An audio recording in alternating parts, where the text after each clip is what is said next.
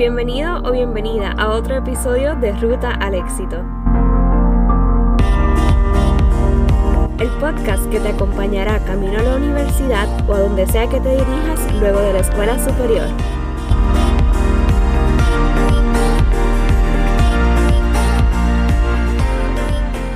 Hola, hola, estamos de regreso en otro episodio de Ruta al Éxito, el podcast que te acompaña en ese camino a la universidad o a donde sea que quieras ir después de la escuela superior.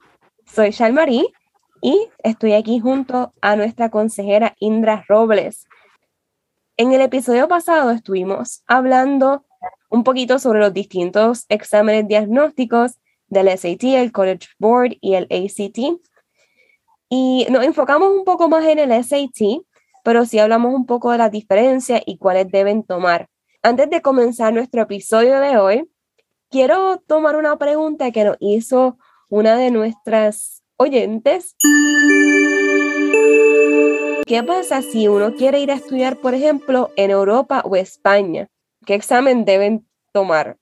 Indra, ¿nos podrías contestar la pregunta de esta chica primero y entonces entramos al tema de hoy. Claro que sí, buenos días a todos. Pues casualmente yo represento a tres universidades en España. Estas son el Centro de Estudios Universitarios, se llama la Fundación CEU, y represento a la Universidad San Pablo, que es en Madrid, Universidad Cardenal Herrera en Valencia y la Universidad Abad Oliva en Barcelona. Para estas universidades, la mayoría de las universidades en España no se necesita ningún examen, ningún examen de acá de Puerto Rico. Ellos posiblemente tengan examen internos de ellos que online ellos te lo van a administrar, pero son exámenes bien sencillos, no es nada de esto de inglés, matemática, español, no. Ellos te van a hacer una entrevista también online y realmente todo el proceso es bien sencillo, aunque no parezca así. Puede ser que las universidades de Estados Unidos que tienen sus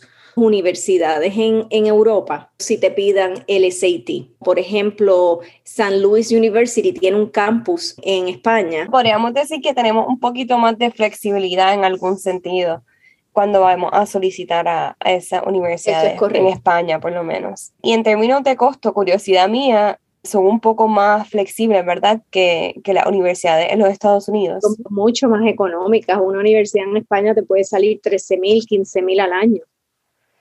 Y ahora mismo los pasajes se consiguen, como yo digo, regalados. Así que ir a, a, estudiar a España es muy beneficioso y en adición las universidades son de excelencia y no tienen, ¿verdad?, nada que envidiarle a las de Estados Unidos porque sales hecho un profesional. Son muy buenas. Sí, no, y las experiencias culturales me imagino que, que son espectaculares también porque uno tiene el chance de, de, ir a viajar pues a todos los países de Europa, ¿no? Bueno, para no irnos por la tangente porque yo me emociono. El episodio de hoy nos estamos acercando a la fecha de lo que son los exámenes precisamente de este semestre al SAT.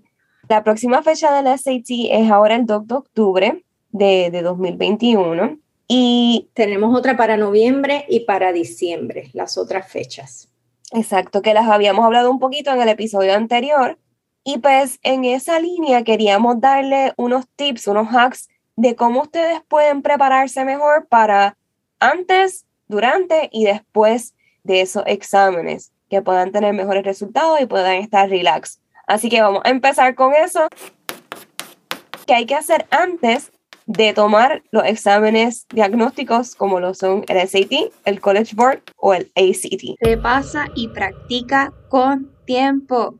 Hay muchos estudiantes que, estudian individualmente a través de diferentes websites como Khan Academy, como Varsity Tutors, como Prep Scholar. Ellos entran a estos sites donde te ayudan a estudiar para estos exámenes, te dan exámenes también de práctica, etcétera. Y pues a veces se compran sus buenos libros de estudios para estos exámenes, ¿verdad? Del SAT, del ACT que son pues los exámenes que realmente utilizan en Estados Unidos para la admisión universitaria. Sin embargo, hay otros que necesitan tomar repasos porque se sienten más seguros estudiando con diferentes repasos. Pero siempre es bueno que lo que vayas estudiando lo repases diariamente, tanto tus apuntes como leer diariamente a la información que se te va ofreciendo. Debes por lo menos repasar lo que has aprendido en clase y lo que has aprendido fuera de clase, ¿verdad? Independientemente. Debes memorizar fórmulas, ecuaciones, definiciones, porque sale mucho vocabulario en específico, ¿verdad? En el área de, inglés. Mucho vocabulario, muchas palabras que a lo mejor uno nunca ha escuchado.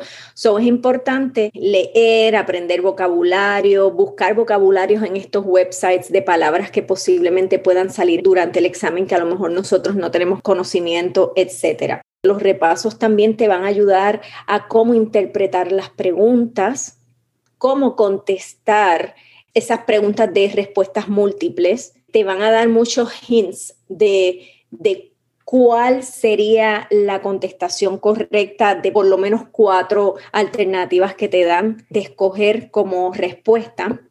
Debes hacer repasos semanales, estudiar intensamente una semana antes del examen, no estudiar un día antes del examen, eso no es recomendable. Calendarizar tiempos específicos de estudio, porque estás mezclando obviamente tus estudios de escuela superior junto con estos repasos y tu tiempo de aquellos que, que sacan tiempo para estudiar individualmente a través de estos websites. Y si no estás tomando repasos, que ya los repasos añaden toda esta gama de, de ayuda para los estudiantes sobre cómo entender las preguntas, cómo debes de contestar, que te van a dar exámenes de práctica, etcétera. Pero si lo estás haciendo a través de estos websites individualmente, es importante que busques mucho exámenes de práctica para que vayas tomándote tú mismo el tiempo y para que tengas más familiaridad con el mismo. Ya cuando estamos para el día del examen que lo vamos a tomar, ¿qué cosas podemos hacer para relajarnos y para poder hacer una mejor como ejecutoria en ese examen. Para estudiar, descansa, prepara tus materiales, desayuna y confía en ti. Como dije anteriormente, el día antes no se debe de estudiar. Debes de tener ya todo preparado el día antes, ¿verdad? Tus lápices, tu borra, tu snack, tu botellita de agua, para que te levantes ya preparado, con tu boleto de admisión, porque te van a enviar un boleto de admisión, tu licencia o, una, o un ID que te identifiques que tú eres fulano de tal o fulana de tal. Bien importante desayunar y tener confianza en ti. Una vez que tú estés ya con tu examen en el escritorio, revisa toda la sección.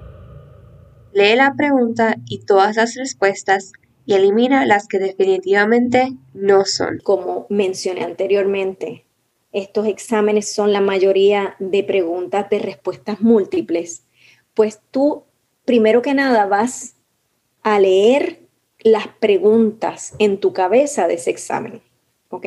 Le vas, a ir página por página viendo qué tipo de preguntas vienen. No es que te quedes ahí un rato, sino que rapidito vas hojeando. Luego, vas a leer las posibles contestaciones antes de seleccionarla. Léelas, analízalas y entonces, porque siempre va a haber dos o tres de esas contestaciones que podrían ser la, la contestación hacia la pregunta que te están haciendo. So, siempre vete descartando la que tú entiendes que no es, que tú estás seguro que no es la contestación. Entonces, según lo que te va quedando, pues relee, tampoco es que te quedes mucho tiempo en, esa pregunta. Si no la sabes, en definitivo, pues déjalo para el final si te da tiempo para contestarla, ¿no? Si no, adivínala, que no te van a quitar puntos por una contestación incorrecta. En cuanto a la parte de matemática, trata de memorizarte antes de llegar al examen ciertas fórmulas que tú vistes mientras ibas estudiando que iban a salir en el examen, ecuaciones que se te hagan difíciles de interpretar en el momento del examen, so es importante que las hayas tenido ya obviamente memorizadas en tu cabecita. Estos exámenes del SAT y ACT prácticamente lo que viene es mucho álgebra si viene un poquito de geometría, viene un poquito, pero es mucho álgebra. So trata de, enfocarte en el álgebra. Y por último, aquellos que deciden tomar la parte del el ensayo universitario. Contesta directamente lo que te preguntan.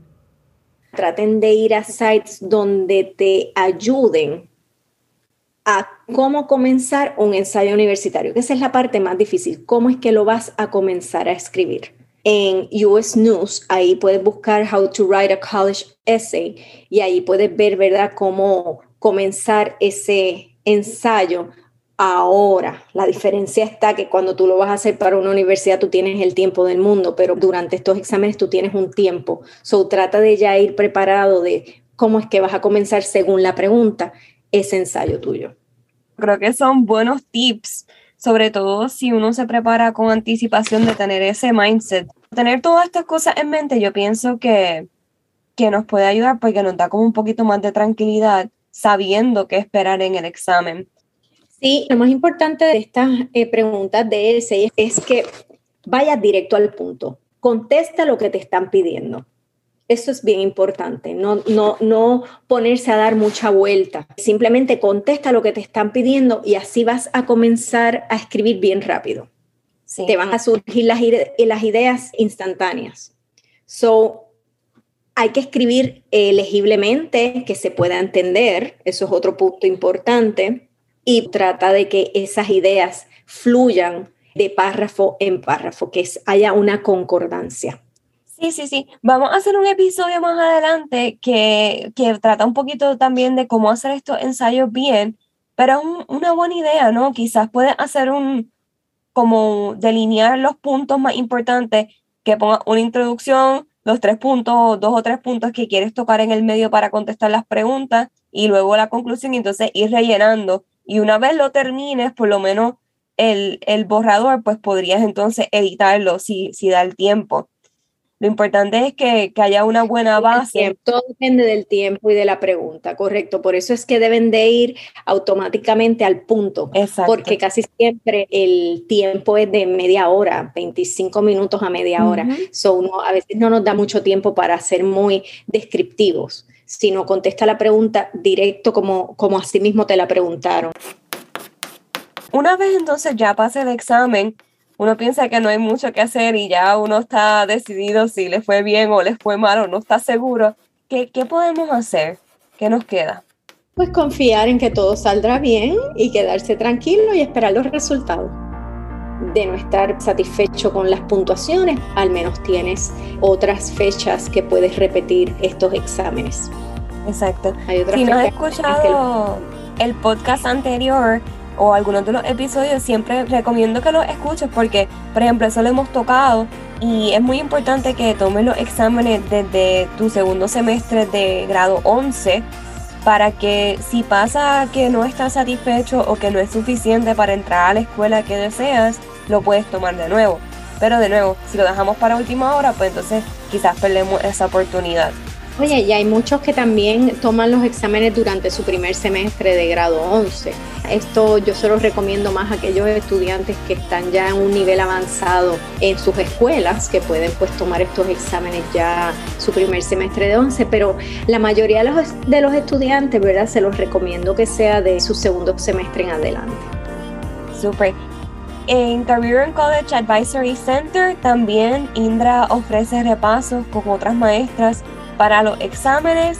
Indra, ¿nos podrías dar la fecha nuevamente de cuándo son los próximos repasos para aquellos estudiantes que quieran eh, reservar sus espacios? Claro que sí. Para el College Board el examen eh, pues va a ser el 28 de octubre. Ya para ese examen ya estamos llenos, ¿ok? Para el 28 de octubre del, del College Board de Puerto Rico. Pero tenemos espacio para el examen que se va a dar sábado, el 13 de noviembre. Ese repaso lo comenzamos el primero de noviembre.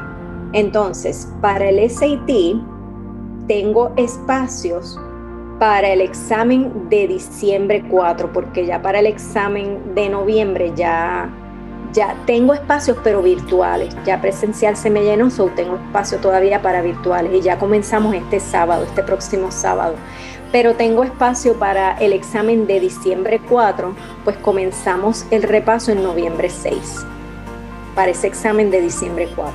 Ahí todavía tengo espacios presenciales y virtuales. Así que cualquier cosa estoy a la orden, 787-378-7450 y en adición a los repasos que se recuerden que yo también trabajo con todo lo de la consejería universitaria. Si necesitan cualquier orientación adicional y piensan que con Indra podrían saber mejor o trabajar cierta área, pues pueden encontrar también todos los servicios que ofrece Career and College Advisory Center en Facebook. Síguenos, ahí siempre ponemos buenos artículos, buena información. Estamos haciendo también unos lives para seguir reforzando estos temas que estamos tocando en Ruta al Éxito. Tenemos uno súper bueno que se hizo sobre cómo manejar la ansiedad durante los exámenes y cómo hacer técnicas que nos puedan ayudar a manejar esa ansiedad mejor. Así que los invito a que lo, a que lo vean. Gracias por estar con nosotros en otro episodio de Ruta al Éxito. Como siempre para nosotros es un placer ayudarlos en este camino, ayudarlos en esa ruta y siempre vamos a estar dando buenos temas para que ustedes puedan alcanzar el éxito que ustedes deseen en su vida. Hasta la próxima.